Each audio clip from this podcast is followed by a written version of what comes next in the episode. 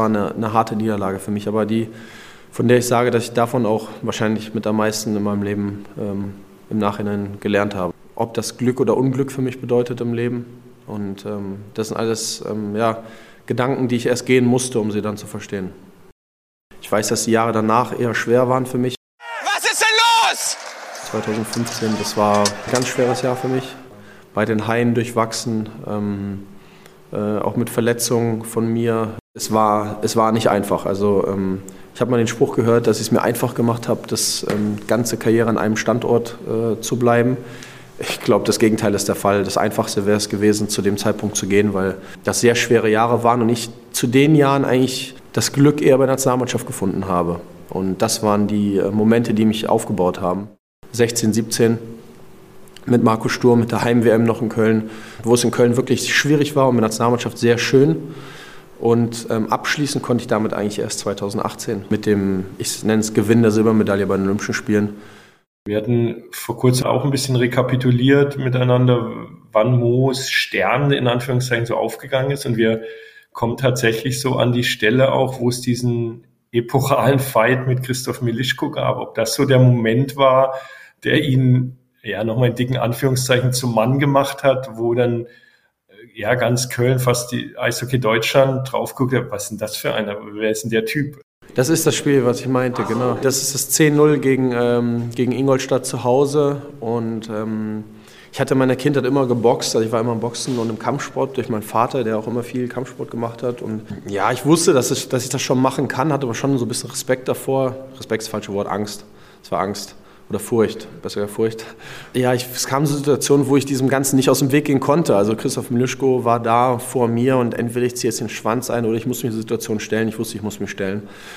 Und ähm, so kam es dann zu diesem äh, Boxkampf und das war, glaube ich, so der, das erste Mal, dass die Leute in Köln mich ähm, so richtig wahrgenommen haben und ich für mich selber nah machen konnte. Mo und Milischko sind äh, mittlerweile dann auch dicke Buddies geworden. Also wir waren auf, äh, auf deren Hochzeit und er ist auch ein Jahr später oder zwei Jahre später ist er neben mir eingezogen in der gleichen Straße und er, ich weiß, dass er mit dem Möbelwagen davor fuhr und ich wusste, also entweder es wird jetzt richtig komisch die nächste Zeit oder ich gehe jetzt einfach raus und frage ihn, ob ich helfen kann und ähm, wie heißt Pack schlägt sich und Pack verträgt sich. Diese Reise, die wir da ähm, erlebt haben, äh, nicht nur fürs deutsche Eishockey, sondern auch als äh, Team D damals in Verbindung mit den ganzen anderen Athleten. Das war einfach äh, großartig und wir haben da zusammen Geschichte geschrieben und äh, das wird uns natürlich für immer verbinden. Ich glaube, das Vorteil einfach war, dass äh, viele viele Spieler, die wir ähm, seit 10, 15 Jahren in der Nationalmannschaft sind, dass die, der, der Kern einfach zusammen war. Wir kannten uns eigentlich auch privat, also wirklich von klein auf. Also ich glaube, für die Spieler die wirklich in diesem Spiel dabei waren und dieses Spiel ja schon gefühlt auch mal äh, was gewonnen haben, möchte ich sagen. Dass da immer wieder dieser Zeitpunkt kommt und dieser Zweifel auftritt, ja, war jetzt Silber so toll oder hätte man eigentlich wirklich realistisch auch Gold holen können? Ja, wir waren vorne ähm, am Powerplay. Ähm, sehr, sehr schade jetzt im Nachhinein, wenn ich es wieder erzähle, denke ich mir eigentlich scheiße. Die Russen hatten in dem Moment auch Glück. Du musst, du musst etwas Glück haben, immer, du musst gehört immer dazu. Aber äh, ich würde sagen, wir haben in dem Moment Pech gehabt, sonst hätten wir die Russen geschlagen. Wenn, wenn du das Spiel jetzt nochmal spielen würdest, wahrscheinlich zehnmal würdest du wahrscheinlich das neunmal gewinnen. Das ist nur, ja, dann sehr bitter, dass man sich äh, diesen einen von zehn Momenten dann für das olympische Finale ausgesucht hat. Also ich glaube, der Gewinn der Silbermedaille ist der größte Erfolg im deutschen Eishockey ever. Da hat es mir schon auch die Tränen in die Augen gedrückt. Das war so ein unglaubliches Erlebnis in Pyeongchang. Ich treffe immer noch Leute, die mir erzählen, äh, wo sie 2018 das Finale geschaut haben und wie toll das doch war. Also ich habe tatsächlich in meinem Telefon bei der Weckerfunktion die 3.15 Uhr morgens äh, bis heute nicht mehr verändert als Erinnerung. Das heißt, jedes Mal, wenn ich mir heute den Wecker stelle, sehe ich diese 3.15 Uhr Einstellung und die erinnert mich an, an diese fantastische Zeit. Aber das war wirklich extrem. Ich weiß noch, dass ich damals ähm, alte Schulleiterinnen von mir, mit denen man wirklich gar nichts mehr zu tun hatte, die haben mir auf einmal Nachrichten geschrieben. Er hat Nachrichten bekommen. Nachbarn hatten das Haus geschmückt in unserer Abwesenheit. Die Straße war bemalt. Also es war wirklich in allen Bereichen war ein Riesenhype. Es war total schön und es hat auch ihm, glaube ich, sehr gut getan, dass Eishockey in Deutschland mal so ein bisschen in den Fokus gerückt ist ne? und dass ähm, Kinder auch wieder mehr Interesse bekommen haben und die Angebote vielleicht auch ein bisschen erweitert wurden. Also eine Silbermedaille aus einem olympischen Turnier mitzunehmen oder im Finale zu spielen, ist schon äh, unfassbar unglaublich. Wir haben es geschafft, was sehr Besonderes da aufzubauen und wie so ein, ja, eine Mauer um uns herum. Und ähm, ja, wir waren schon verschworen. Ähm, das hat man nicht, nicht alle Tage und ich glaube, die Jungs, die da waren, die mussten auch alle da sein. Ähm, es war genau die richtige Truppe, um, um das dort abzuziehen.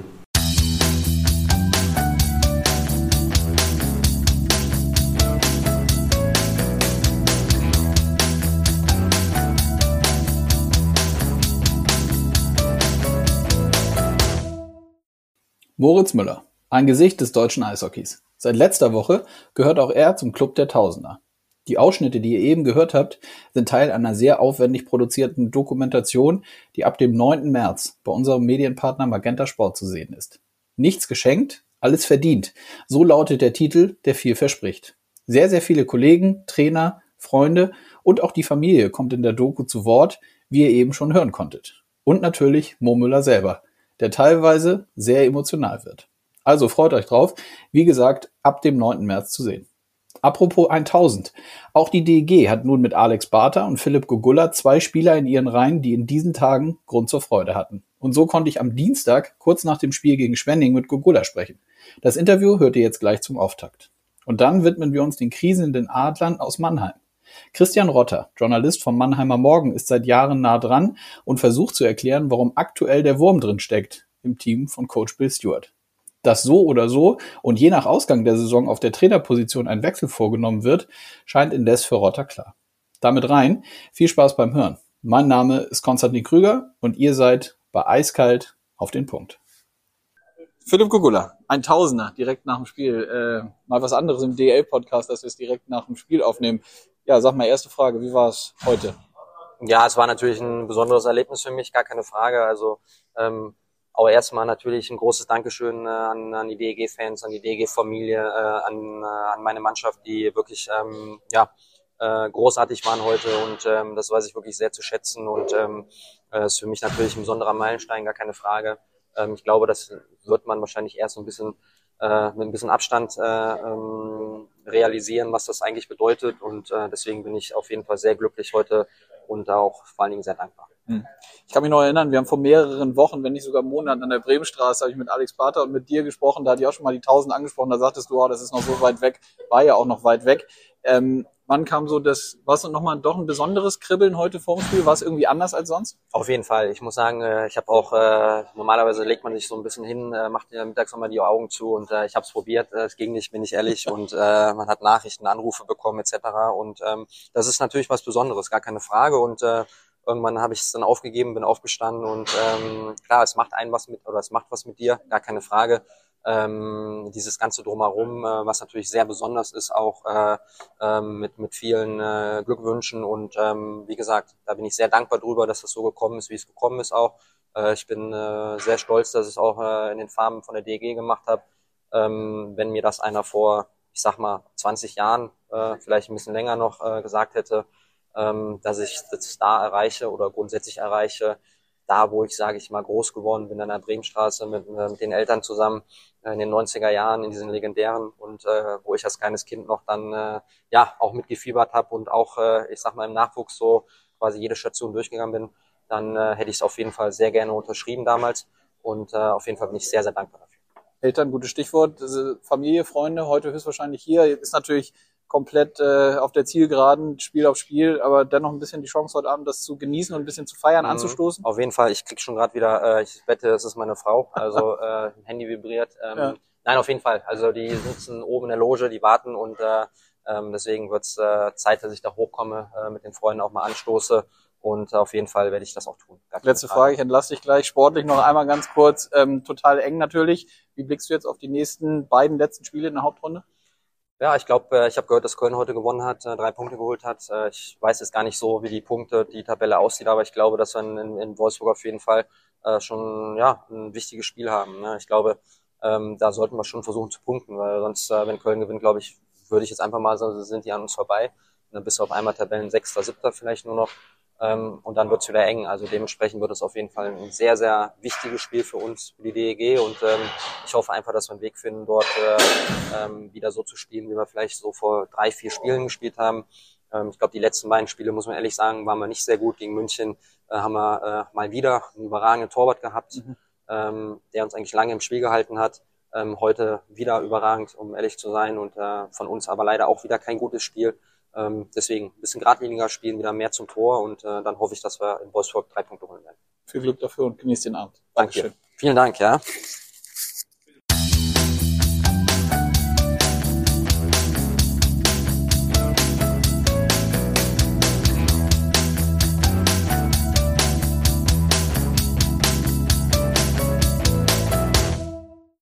Wir wollen sprechen über die Aktualität bei den Adler Mannheim. Ähm, man sagt ja immer, jede Mannschaft hat ihre Krisen so während der Saison und vor allem natürlich auch während der Hauptrunde. Wenn man natürlich so eine Krise ganz zum Ende der Hauptrunde hat, ist es natürlich irgendwie doppelt bitter. Und darüber möchte ich sprechen mit Christian Rotter. Hi. Ja, servus, ich grüße dich. Grüß dich auch. Erstmal, wie geht's dir? Ja, soweit ganz gut. Äh, du erwischst mich an meinem freien Tag, deswegen habe ich äh, ausreichend Zeit, um über die Adler mit dir zu quatschen. Ja, das freut mich, dass du dir am freien Tag äh, die Zeit nimmst. Wir haben eben schon kurz, oder du hattest mir gesagt, ähm, du musstest, äh, warst so ein bisschen gezwungen, zweimal in kürzester Zeit die Aktualität bei den Adlern zu kommentieren. Mhm. Ähm, bei euch im Blatt. Äh, ja, lass uns doch mal loslegen. Ich, das ist ja jetzt so, wenn ich nicht falsch bin, so seit drei oder vier Wochen, ne? Es steckt so richtig der Wurm drin, oder? Ganz genau so ist es. Also wenn du mir vor drei Wochen gesagt hättest, dass wir dieses Gespräch jetzt heute führen müssen, hätte ich gedacht, äh, no way. Ähm, du kommst ja, du hast es richtig angesprochen, du kommst aber von Siegen in Ingolstadt. Jeder weiß, äh, Ingolstadt spielt eine hervorragende Saison, gewinnst da in der Overtime. Eine Woche später fährst du nach Straubing zum heimstärksten Team der Liga ja, lässt du dir da ähm, kurz vor Schluss das 2-2 einschenken, gewinnst es aber noch in der Overtime, bist da Tabellenzweiter und alles scheint ähm, gut zu laufen. München ist enteilt, aber das ist das einzige Problem. Und äh, ja, dann startest du diese, diese Negativserie und das ist natürlich schon ja, bemerkenswert und auch bedenklich, gerade zum jetzigen Zeitpunkt der Saison. Mhm. Kannst du als einer, der seit jeher sehr, sehr eng dran ist bei den Adlern, kannst du das nochmal konkret an gewissen, vielleicht auch ja, Situationen auf dem Eis oder an, an, an Spielern auf dem Eis äh, festmachen, dass es jetzt äh, nicht mehr so läuft?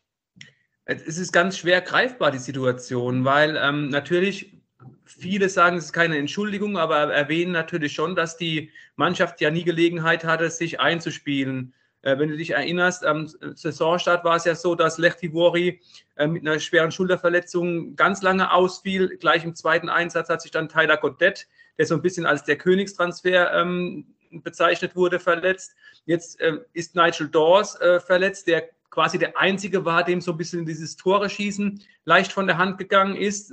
Und das ist das, jetzt sind wir bei, den, bei diesen Punkten.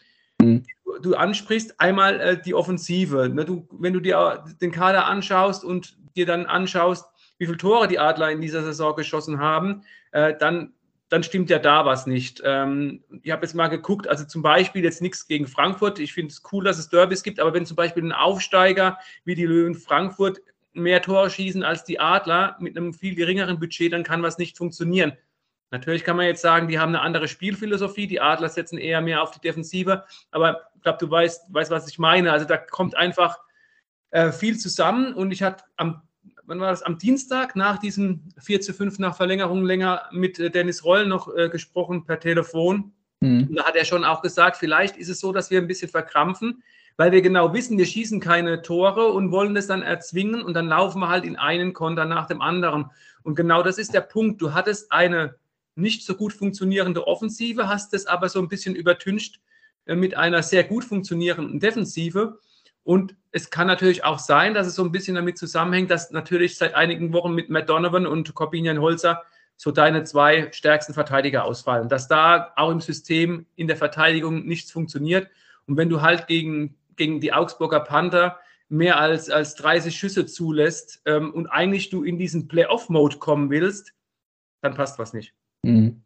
Ja, man spricht dann ja auch immer gerne oder es ist naheliegend, dass man dann über die erfahrenen Spieler spricht. Du hattest jetzt schon ein paar angesprochen. Hast du denn das Gefühl, das, und Dennis Roll, würde ich sagen, gehört äh, zweifelsfrei dazu. Hast du das Gefühl, dass die trotzdem den Glauben daran haben, dass man das jetzt, weil wir stehen kurz vor den Playoffs, so wie du sagst, man will ja eigentlich genau in diesen, in diesen Mut reinkommen, dass man irgendwie äh, alle zwei, drei Tage da die, die entscheidenden Spiele hat. Wie, wie siehst du das? Ähm, ich glaube schon, dass die Mannschaft weiß, was sie kann, wenn, wenn, wenn alle zusammen an einem Strang ziehen. Das hat man ja tatsächlich auch in dieser Saison, zum Beispiel bei den Siegen äh, gegen München, schon auch gesehen, dass da Potenzial ist. Aber Potenzial ist so ein schönes Wort. Wenn du das nicht ab, abrufst, ähm, dann bist du relativ schnell auf der Verliererstraße. Und ähm, wer den Robo, den Dennis Reul kennt, der weiß, dass er ähm, dass er seine, seine Worte sehr bedächtig wählt und man hat schon auch eine gewisse Ratlosigkeit daraus gehört. Er hat gemeint, wenn ich wüsste, was falsch läuft, dann würden wir es ja ändern. Und immer so wieder auch gesagt, ähm, ich kann dir deine Fragen, so gerne ich es wollte, auch nicht so beantworten. Mhm. Ähm, also ich muss sagen, du hast den Punkt angesprochen. Ich glaube schon, dass es auch aus der Mannschaft kommen muss, weil die Impulse von außen, zumindest momentan, ähm, äh, nichts bewirken. Hm. Wie siehst du den Coach aktuell? Bill Stewart ähm, war, glaube ich, für jeden, der es möchte, war es zu sehen und auch nochmal nachzusehen. Der hatte nach, dem, nach der Niederlage in Augsburg, hatte der, ja, wie man so schön sagt, die Faxen dicke und dementsprechend hat er sich auch geäußert auf der PK. Ja, ähm, ich finde sowohl den Zeitpunkt als auch äh, die Aussagen an sich sehr unglücklich gewählt. Du hast ja angesprochen, wir haben jetzt noch zwei Hauptrundenspiele und ähm, du musst wissen, dass sich ähm, Bill Stewart die ganze Saison in der Öffentlichkeit schützend vor die Mannschaft gestellt hat. Er hat jedes Mal, auch selbst nach dem, ich war beim Berlin-Spiel dabei, bei diesem 2 zu 5, wo man mhm. auch sagen muss, die Leistung war jetzt gerade nach dieser 2 zu 5 Niederlage gegen Köln, die war dann wieder in Ordnung. Dieses Spiel hätten die Adler auch gewinnen können, hatten gerade Anfang des, des letzten Drittels da diese drei Pfosten- und Lattenschüsse. Und auch da hat er nochmal gesagt, er sei äh, stolz auf seine Spieler, er lobt den Charakter der Mannschaft und nicht mal eine Woche später ähm, haut er dann so rein und er hat ja, also es gab ja immer so die, die, die Vermutung von außen auch, ob, ob die alle an einem Strang ziehen. Und wenn er jetzt sagt, es gibt zehn Spieler, die, äh, die sich quasi wie das Trainerteam den Hintern aufreißen und, und zehn, die ja ihren Job nicht erledigen, dann finde ich das in der Öffentlichkeit, zumindest kann man so eine Aussage nicht tätigen. Das kann man vielleicht hinter verschlossenen Türen machen, intern alles. Aber, aber jetzt, wie gesagt, in der Pressekonferenz nach dem Augsburg-Spiel fand ich das äh, total fehl am Platz. Weil es natürlich auch nochmal mit dem Mannschaftsgefüge was macht, ne? Also, ja, genau. Äh, du, du sitzt jetzt, wenn du jetzt Spieler bist, du sitzt jetzt ja. in der Kabine und auch wenn er jetzt keinen Namen genannt hat, dann fragst du dich natürlich, der links neben mir, ist es einer, der jetzt mitzieht? Wen meint denn jetzt der Stuart? Der mhm. rechts, ist es einer, der schon abgeschlossen hat mit dem Kapitel Mannheim? Und es, ich finde zum Beispiel, es, es ist auch so, dass du gar nicht so eine klare Trennlinie ähm, ziehen kannst. Du weißt ja auch, wie es ist. Manchmal ist es so, dass gerade Spieler, von denen du weißt, der Vertrag läuft aus und die haben schon einen Vertrag woanders in der Tasche für die kommende Saison, hat dass die sich vielleicht ein bisschen hängen lassen. Aber zum Beispiel Markus Eisenschmied, der hat einen schleppenden Saisonstart, aber äh, seit, seit 2023 äh, trifft er wie am Fließband. Und es gibt natürlich einige, die einen Anschlussvertrag äh, in Mannheim in der Tasche haben, bei denen läuft es gar nicht. Und dann ist es für mich also wirklich äh, gar nicht greifbar, wen meint dann jetzt damit? Wer zieht denn mit und wer nicht? Und das andere, was, was mir noch gar nicht gefallen hat, ist dieses Fingerpointing. Also du kannst ja gewisse Kritikpunkte meinetwegen ansprechen, aber dann zu sagen, ja, der Trainerstab, der reißt sich jedes Mal den Hintern auf. Also wir machen alles richtig und die machen alles falsch. Das, ich finde, das in einer, in der Mannschaftsführung kannst du so in der Öffentlichkeit nicht reden. Hm. Ja, kann ich durchaus jetzt erstmal nachvollziehen. Wie siehst du denn grundsätzlich, jetzt auch gar nicht nur von der Aktualität her, ich fand ja immer dieses äh, Trainerduo oder in, innerhalb des, des Trainerteams mit so einem erfahrenen wie Bill Stewart und so einem jüngeren, ich finde ja immer so einer der definitiv aufstrebenden äh, Eishockey-Coaches mit Marcel Gottsch könnte doch eigentlich eine sehr, sehr gute Mixtur sein. Ich meine, der DEB macht es ja jetzt mit Harry Kreis und, und Alex Sulzer, die gehen ja letztlich auch den Weg. Ja, ähm, sehe ich auch so. Ich, ich hatte mir da davon auch mehr erwartet. Die Frage ist natürlich, inwieweit äh, Bill Stewart ähm, die beiden Co-Trainer, mit Jochen Hecht hast du ja tatsächlich auch noch jemanden mhm, mit vielen ja. NHL-Spielen und der ein gewisses Standing dann auch in der Mannschaft hat, äh, inwieweit der die beiden tatsächlich dann auch involviert in seine Entscheidungen und, und äh, vielleicht auch mal Input von den beiden zulässt. Da muss ich ehrlich sagen, das kann ich nicht beantworten, die Frage. Aber tatsächlich das hätte, dieses Konstrukt hätte schon definitiv funktionieren können. Und es war ja auch, du erinnerst dich, letztes Jahr relativ gleicher Zeitpunkt, als Stuart da übernommen hat äh, mit, dem, mit den Co-Trainern. Da hat es ja tatsächlich auch äh, funktioniert. Die Adler waren im Halbfinale, sind nur knapp an den Eisbären Berlin dann gescheitert. Und dann war ja immer so die Frage, wie, wie geht es dann weiter? Und du hast natürlich mit äh, Pavel Groß und äh, Mike Pellegrims zwei Trainer noch auf der Payroll stehen bis 2024. Zumindest wurde eine Vertragsauflösung, wäre mir neu und wäre mir nicht bekannt, aber die hast du auf der Payroll stehen und dann fragst du dich natürlich auch als Geldgeber, ich habe da jemanden, äh, der den Trainerjob übernehmen kann, das würde mir ein paar Euro dann noch sparen. Ähm, weiß jetzt nicht, diese, diese Feuerwehrmann-Stuart-Kiste hat jeder, glaube ich, nachvollziehen können. Und jetzt ist so diese Entwicklung der Mannschaft, die gab es in diesem Jahr, glaube ich, nicht zu sehen. Mhm. Nun wird natürlich, äh, das ist gar nicht so meins, weil wir das hier auch nie so richtig tun, es wird natürlich viel spekuliert, äh, rund um in der Tat Bill Stewart und so ist viel nachzulesen, gerade bei euch auch äh, in der Region. Äh, aber unabhängig davon mal, was würdest du denn sagen, was wäre eine noch erfolgreiche Saison für die Adler? Gehen wir mal davon aus, sie kriegen das jetzt gedreht. Ja, also eine noch erfolgreiche Saison. Ich glaube, zum jetzigen Zeitpunkt ist es, dass du äh, tatsächlich das direkte Playoff-Ticket, also Viertelfinal-Ticket buchst mhm. und dann zumindest die erste Runde überstehst. Ich glaube, wenn du dann im Halbfinale bist, ähm, dann kannst du das, was, was die Adler selbst nie, nie gesagt haben, und dann kannst du tatsächlich sagen, okay, das war jetzt mal eine Übergangssaison. Da haben wir zwar wieder viel Geld reingesteckt, aber ihr wusstet ja, die Verträge sind alles ausgelaufen. Wir konnten an der Kaderzusammenstellung wenig machen. Wir hatten einen Trainer, von, von dem klar war, dass er maximal dieses eine Jahr macht und, und dann wieder geht. Und jetzt haben wir aber diesen, ja, diesen, man muss schon auch sagen, diesen x-ten Neuanfang, aber wir haben dann irgendwie einen neuen Coach und äh, eine neue Mannschaft und starten dann durch. Also Halbfinale soll, sollte das Mindestziel sein. Ich, wie gesagt, ich habe es vorhin schon angedeutet, ich glaube aber, der Impuls muss tatsächlich aus der Mannschaft kommen. Die müssen dann, sich dann zusammenraufen und sagen, pass mal auf. Also so wollen wir uns jetzt auch nicht präsentieren wie zuletzt in Augsburg und ähm, dann, dann holen wir den Karren aus dem Dreck. Wir alle zusammen. Und wie gesagt, ich, ich habe momentan, also München ist sowieso äh, total enteilt und ich glaube, Halbfinale, das ist so das, das höchste der Gefühle in dieser Saison. Aber doch noch mal einmal nachgefragt, weil das wäre jetzt höchstwahrscheinlich auch äh, nicht clever, wenn ich es nicht tue. Du gehst also schon davon aus, beziehungsweise es ist, die Zeichen stehen schon eher so, dass es auf, im, im Coaching-Stuff dann nochmal eine Veränderung geben wird zur neuen Saison. Ja, definitiv. Also das ist ganz klar. Ähm, Jan mhm. Axel Alavara hat auch in der vergangenen Woche in, in äh, Skandinavien nochmal gescoutet, ist dann, war dann nur kurz in Deutschland, ist jetzt in Nordamerika beim Scouten und da soll es eben nicht nur um neue Spieler gehen, sondern äh, da werden auch Trainergespräche geführt, ganz klar. Mhm.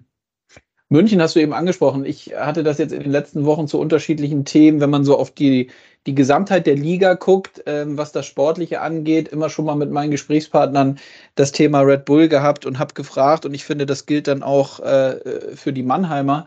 Und deswegen auch die Frage an dich mit dem Blick so auf die Gesamtentwicklung, die du eben auch angesprochen hast. Äh, täuscht es oder sind die Münchner wirklich so an Mannheim und auch Berlin, die haben jetzt auch eine richtige Delle durch diese Saison, die enteilen schon ziemlich, ne? Auch im Hinblick oder wenn man in den Kontext noch mit reinnimmt, dass die perspektivisch diese neue Arena bekommen, was sicherlich auch nochmal viel freisetzen wird oder was sie sich erhoffen, auch gerade wirtschaftlich und so und vom, vom Fanpotenzial. Wie siehst du das so im, im Gesamtblick auf die Liga?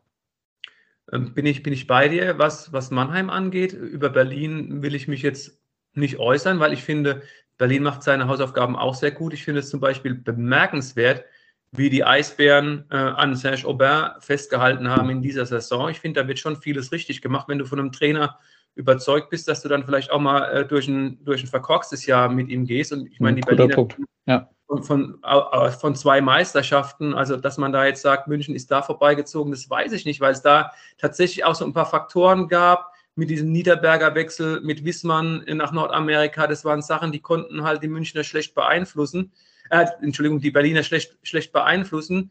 Deswegen, äh, Berlin würde ich da tatsächlich ausklammern. Ich glaube, die, die kommen wieder.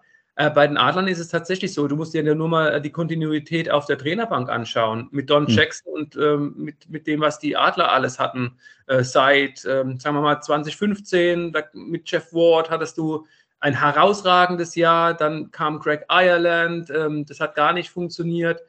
Dann hattest du wiederum irgendwann später mit Pavel Groß gedacht, ja, dass der, der dreht wirklich jeden Stein um, was er dann tatsächlich auch gemacht hat. Das gab dann relativ schnell diesen Ab Abnutzungseffekt. Ähm, ja, also die Adler müssen sich immer wieder neu erfinden und äh, München hat eine ganz klare Philosophie. Und da muss man schon sagen, die Münchner sind den Adlern momentan enteilt. Mhm. Wie sehr wurmt das die handelnden Personen wie Matthias Binder und vor allem auch Daniel Hopp aus deiner Sicht, die du ja sicherlich auch regelmäßig sprichst und, und so mitbekommst, wie die auf die Themen blicken? Ja, also, glaube ich schon. Ähm, die Adler haben natürlich den, den Anspruch, und du, wenn du in Mannheim auf, am Hauptbahnhof ankommst, äh, blickt der, der Adler entgegen und steht oben drüber Eishockey Stadt Mannheim. Und da hast du natürlich schon den Anspruch, zumindest oben immer mitzuspielen und auch äh, vielleicht so ein bisschen eine gewisse Kontinuität in Erfolg reinzubringen. Und zum Beispiel in diesem Jahr war es ganz klar, äh, man wollte wieder in die Champions Hockey League und da musst du ja jetzt schon ähm, aufgrund der Tabellenkonstellation hoffen, dass du Meister wirst, weil der, die ersten zwei Tickets sind vergeben und du rückst ja nur als Tabellendritter nach, wenn einer der ersten beiden dann Meister wird. Also da muss man schon sagen, diesen Erfolg, den, den gab es jetzt nicht. Und ja, Matthias Binder ist dann so eher der Herr der Zahlen. Ich glaube, der ist auch wenn die Saison nicht so attraktiv war, relativ zufrieden damit, dass du nach einem nach dieser Pandemie kommst und hast wieder einen fünfstelligen Zuschauerschnitt. Ich glaube, und auch alles, was die Adler natürlich um ihren Club herum machen, mit diesem Adler helfen Menschen Projekt. Ich glaube, das sucht seinesgleichen, auch in der DEL, ähm, wie viel Gutes da getan wird. Also ich glaube, es gibt schon Punkte, da sind die Adler immer noch Vorreiter, aber wenn du mich natürlich nach dem sportlichen Erfolg fragst, dann wurmt es die, ähm,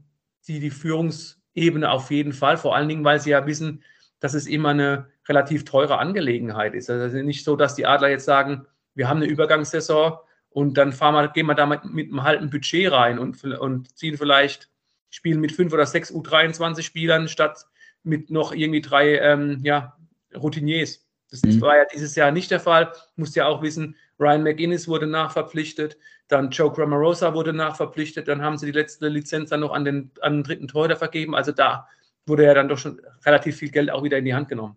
Hm. Das heißt, auch mit Blick jetzt nach vorne, schon auf die kommende Saison, es wird nie irgendwie sowas geben, wie es hast du ja letztlich eben auch gesagt, dass man sagt, so ja, also Zielsetzung ist jetzt mal nicht ganz oben, sondern einfach irgendwie äh, gutes Eishockey zu spielen. Das ist in so einer Stadt wie Mannheim, unserem Standort, gar nicht möglich. Ja, oder du musst es halt ganz klar kommunizieren, mal für ein oder zwei Jahre.